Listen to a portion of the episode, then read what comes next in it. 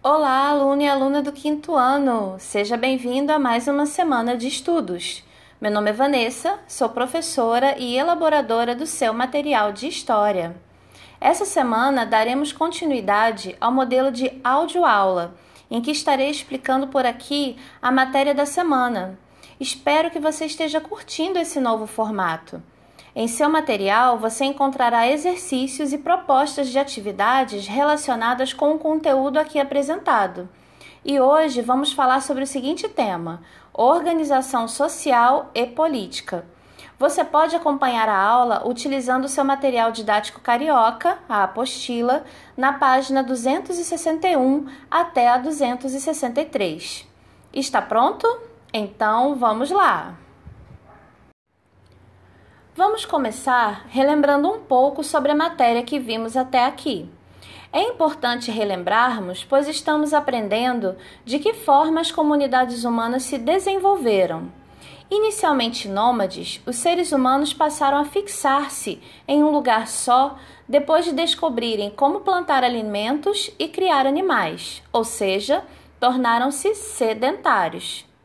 Seguindo a construção desse conhecimento, aprendemos que as comunidades humanas cresceram formando aldeias e, posteriormente, cidades. Nas cidades surgiram o comércio e a função de armazenamento da produção. Era necessário estocar os alimentos, contar os excedentes para poder trocar por outros produtos ou vender. Surgiram as primeiras formas de moedas e também as autoridades, para controlar e regular essas atividades. Normalmente, os homens mais velhos e sacerdotes das cidades passaram então a exercer esse papel de liderança e governo. A religiosidade também passou a ser cada vez mais importante. Os elementos da natureza, as cheias dos rios, os períodos de chuvas e de secas, Todas essas coisas os homens primitivos julgavam ser a obra dos deuses. Para agradar a esses deuses, eles criaram rituais, danças e crenças. Os sacerdotes que tinham o controle desses rituais passaram a ser pessoas consideradas importantes nas cidades. Hoje vamos aprender as diferentes maneiras que essas comunidades se organizavam política e socialmente. Hoje em dia, temos sociedades complexas. Temos instituições de caráter econômico que estão relacionadas com a vida financeira e com o trabalho das pessoas, como as empresas, os bancos, as grandes redes de comércio. Temos instituições religiosas de diversas vertentes. Temos instituições políticas e países que se organizam de diferentes formas. Por exemplo, aqui em nosso país, Somos uma república chefiada por um presidente que é eleito pelo voto do povo, não é isso? Pois bem, na Inglaterra é diferente. Lá eles têm uma rainha, ou seja, são uma monarquia. E o líder do governo é o primeiro-ministro, que é eleito pelo povo e é chefe do parlamento. Muito diferente, não é verdade? Em seu material complementar, disponível no aplicativo SMA Carioca, da semana de 6 a 17 de abril, há mais exemplos sobre esse mesmo assunto. Dê uma olhadinha lá se puder. Mas as sociedades primitivas eram diferentes. A organização política estava mais relacionada com o poder dos homens mais velhos e também com a autoridade que vinha da religiosidade e dos deuses. As relações políticas e sociais não tinham essa complexidade que tem hoje. Existia um papel social bem marcado, por exemplo, para homens e mulheres. Os homens tinham direito ao governo, podiam votar e serem votados, eram educados para a guerra e para as leis. As mulheres eram educadas essencialmente para o lar, para dar filhos saudáveis para suas famílias e cuidar do que dizia respeito a serem boas administradoras da casa. Antes que as cidades se formassem, o papel de homens e mulheres também era bem marcado. Os homens caçavam e faziam utensílios, e as mulheres coletavam frutos e raízes. É importante dizer que não existe nenhuma sociedade que seja melhor ou pior que outra. Existem sim sociedades menos complexas e outras mais complexas. Em seu material didático carioca, a sua apostila, na página 262, há a imagem de um homem indiano usando uma rede para pescar. A imagem retrata uma atividade ligada essencialmente à natureza, o que para alguns pode representar atraso em relação às grandes cidades.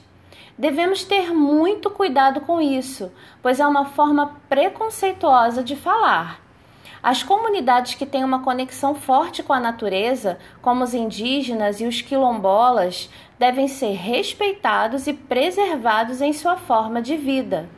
Trata-se de uma rica cultura que faz parte daquilo que somos em nossas raízes históricas e sociais. Um outro fator é a desigualdade, a pobreza. Isso não deve ser visto como atraso, pois vem de elementos externos, como do nosso passado colonial em relação à Europa e dos longos séculos de exploração das nossas riquezas. Cada sociedade deve ser vista no contexto histórico sobre como chegou a ser o que é hoje. O que aconteceu no passado que permitiu que vivêssemos de determinada maneira atualmente?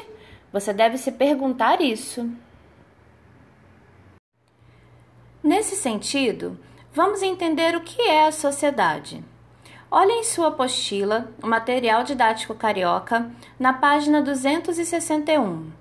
Há uma imagem onde se lê sociedade em letras grandes e também podemos ver vários outros elementos que nos remetem a algo em construção, não é verdade?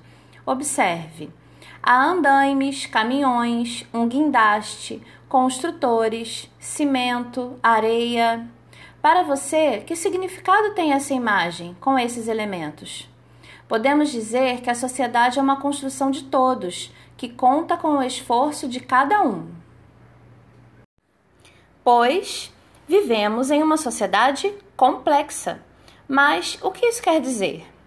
Significa que fazemos parte de um grupo de indivíduos que vive num território que compartilha as mesmas regras, normas e leis.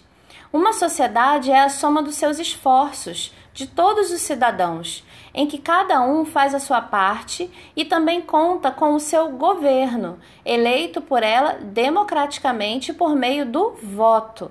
A sociedade vive e convive de acordo com as leis, e aí está a garantia dos seus direitos e deveres.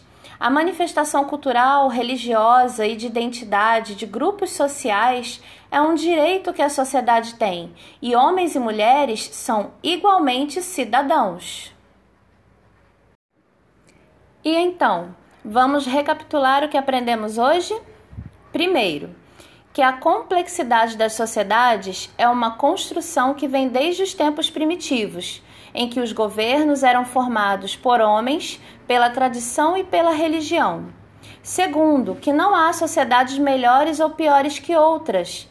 Existe sim a desigualdade e a pobreza, mas isso não pode ser visto como atraso de maneira preconceituosa, e sim deve-se considerar a formação histórica e cultural de cada comunidade. Por último, aprendemos que nos tempos antigos, homens e mulheres tinham um papel social muito bem limitado em suas funções, mas que nas sociedades complexas, essas funções são consideradas em lei, por direitos e deveres. Assim sendo, homens e mulheres são igualmente cidadãos. Sobre esses assuntos, recomendo que você responda aos exercícios das páginas 261, 262 e 263 da sua apostila, e também as atividades propostas em seu material complementar dessa semana. E então, gostou da nossa audioaula de hoje? Espero que você tenha aprendido bastante coisas novas. Fique em paz e com saúde para você e toda a sua família. Até semana que vem! Olá, aluno e aluna do quinto ano! Seja bem-vindo a mais uma semana de áudio aula. Meu nome é Vanessa, sou professora e elaboradora do seu material de história. Em seu material você encontrará exercícios e propostas de atividades relacionadas com o conteúdo aqui apresentado. E hoje vamos falar sobre o seguinte tema: limites territoriais e organização política de países, estados e municípios. Você pode acompanhar a explicação utilizando o seu material didático carioca, a apostila, a partir da página 270. Está pronto? Então, vamos lá!